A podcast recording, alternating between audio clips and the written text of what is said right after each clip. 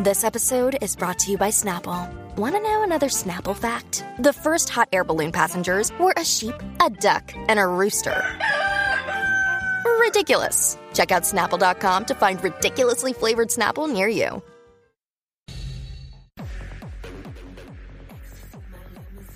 What's up, y Jackie Fontanes y el Quickie en la nueva 94. Quico, Bueno. debate WhatsApp. Vamos, vamos al debate WhatsApp. Y es que ha salido un estudio eh, del Wall Street Journal donde una encuesta, una encuesta que hicieron del Morning Consult del Wall Street Journal eh, dice que un 54, 57%, perdón, de los Gen, Z, eh, generación Z, que son los que tienen de 12 a 26 años, solo quieren ser influencers. Eh, la mayoría gana menos que un plomero, electricista y otros oficios. Yo te digo una cosa, ganarán menos que un plomero. eh, los plomeros ganan muy bien, si, si corren muy bien su negocio. Y los electricistas también. Claro. ¿Sabes? Yo sé, ele- yo sé electricistas que son millonarios, para que sepa.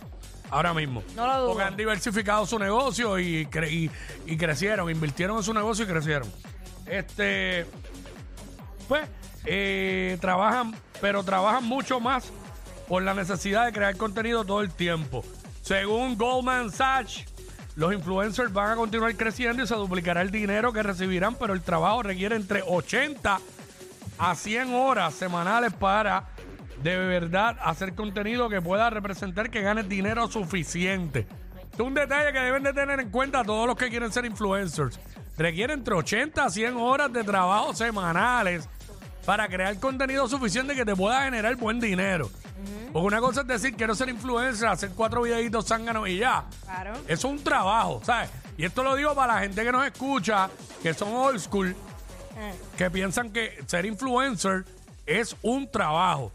Es un trabajo y hay una que la conocemos, tú y yo, que yo la veo subiendo contenido y yo digo, diablo, esta mujer tiene el verdadero trabajo, ¿sabes? Tiene que fastidiarse bastante. Eh, ahora, el problema principal es la cantidad de tiempo que toma hacer el trabajo fuera de cámara y el cambio de los algoritmos hace que cada vez sea más difícil Se cre- complica. crear tu audiencia. Ok, vamos al punto. Ajá. Eh, 57% eh, de la generación Z quieren ser influencers.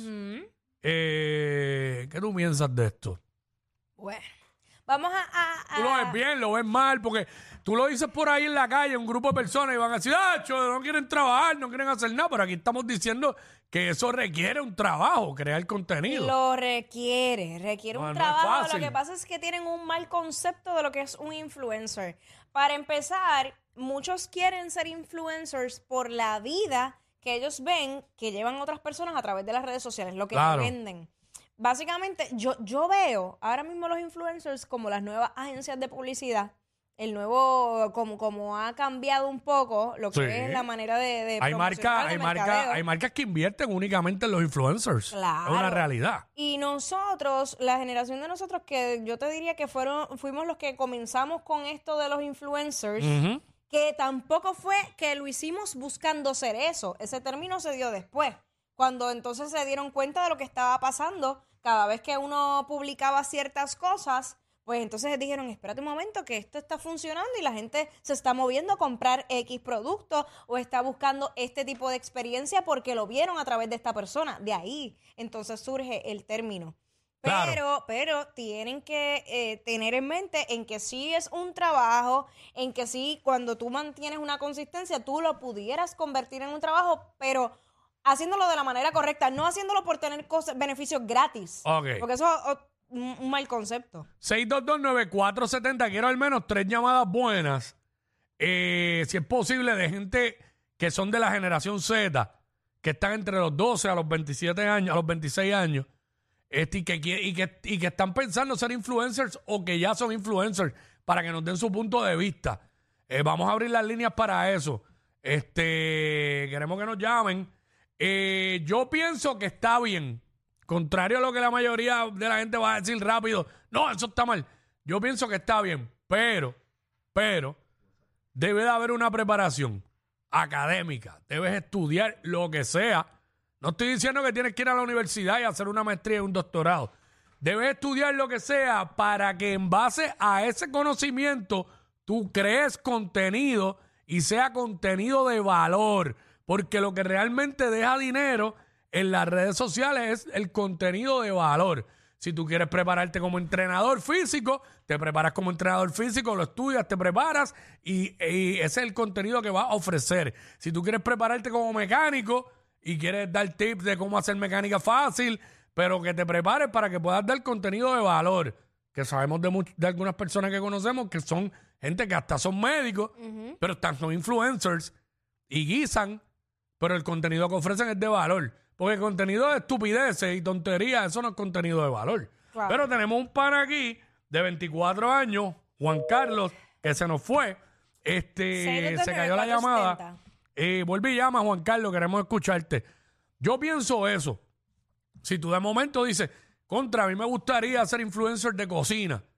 Pues, hermano, pues vete y coge los cursos y prepárate para que, para que entonces puedas dar un contenido encendido de verdad, o sea, de valor, que te va a dejar dinero. Porque eso es lo que deja dinero, de verdad. El contenido de valor. Por eso es que hay mucha gente por ahí con 15 mil followers guisando con un montón de marcas. Pero tú miras el engagement de la persona en TikTok o lo que sea y tiene, ¿sabes? Tiene 15 mil Atrapado. y de los que exacto los tiene ahí cautivos. Pero tienen contenido de valor y a mucha gente le gusta consumir contenido de valor. Sabemos de que los que no tienen contenido de valor tienen fecha de expiración. Eh, 6229470. Por lo menos dos llamaditas, dos llamaditas buenas.